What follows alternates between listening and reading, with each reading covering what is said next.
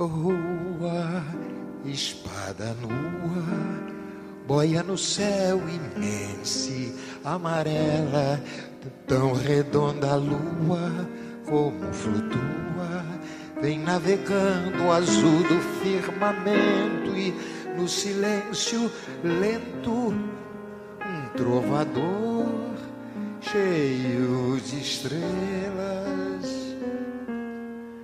Olá pessoal, eu sou Inês, elaboradora do material de ciências do nono ano. Estou aqui para comemorar com vocês os 70 anos da TV no Brasil, um dos mais importantes veículos de comunicação mundial do século XX e, por que não dizer, importante até os dias de hoje. Onde as lives dominam o cenário mundial com isolamento social, importante ação preventiva na pandemia do coronavírus mas TV, monitores de computador, telas de tablet e celulares, todos esses objetos envolvem emissão de luz. Por isso, no Investigando desse MCE, vamos conversar um pouquinho sobre a cor pigmento e a cor luz.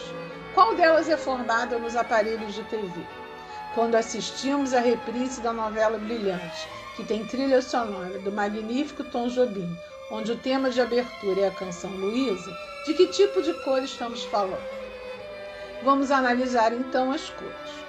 Quando falamos de cor, é preciso distinguir entre a cor luz e a cor pigmento. A cor luz é aquela estreita faixa de frequência do espectro visível de luz, dentro da qual o olho humano identifica determinada tonalidade de cor. Lembra das cores do espectro visível? São elas vermelho, laranja, amarelo, verde, azul, anil e violeta. Então, a cor luz se baseia na luz solar ou em fontes luminosas artificiais, como tela de TV, monitores, lanternas, entre outros.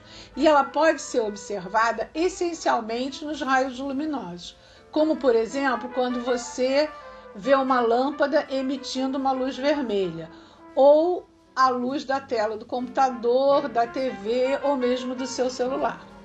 A cor luz branca solar representa a própria luz, capaz de se decompor em todas as cores, como analisamos nos versos da canção Luísa, da atividade 5.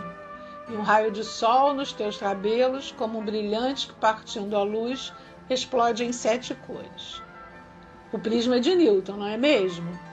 Já a cor pigmento é a cor refletida por um objeto. Ela não emite luz, ela reflete a luz. Isto é, a cor que o olho humano percebe. E é aquela cor observada no reflexo da luz de algum objeto. Diferentes materiais refletem apenas determinadas faixas de luz do espectro visível. A tinta é a substância na qual pigmentos são encontrados e usados para imitar o fenômeno de cor-luz, daí o nome cor-pigmento. O pigmento surge extraído da natureza, em materiais de origem vegetal, animal ou mineral, e dão as cores da beleza da arte. As cores fortes da obra de arte de Van Gogh ou as cores delicadas de Monet. Vamos refletir sobre isso?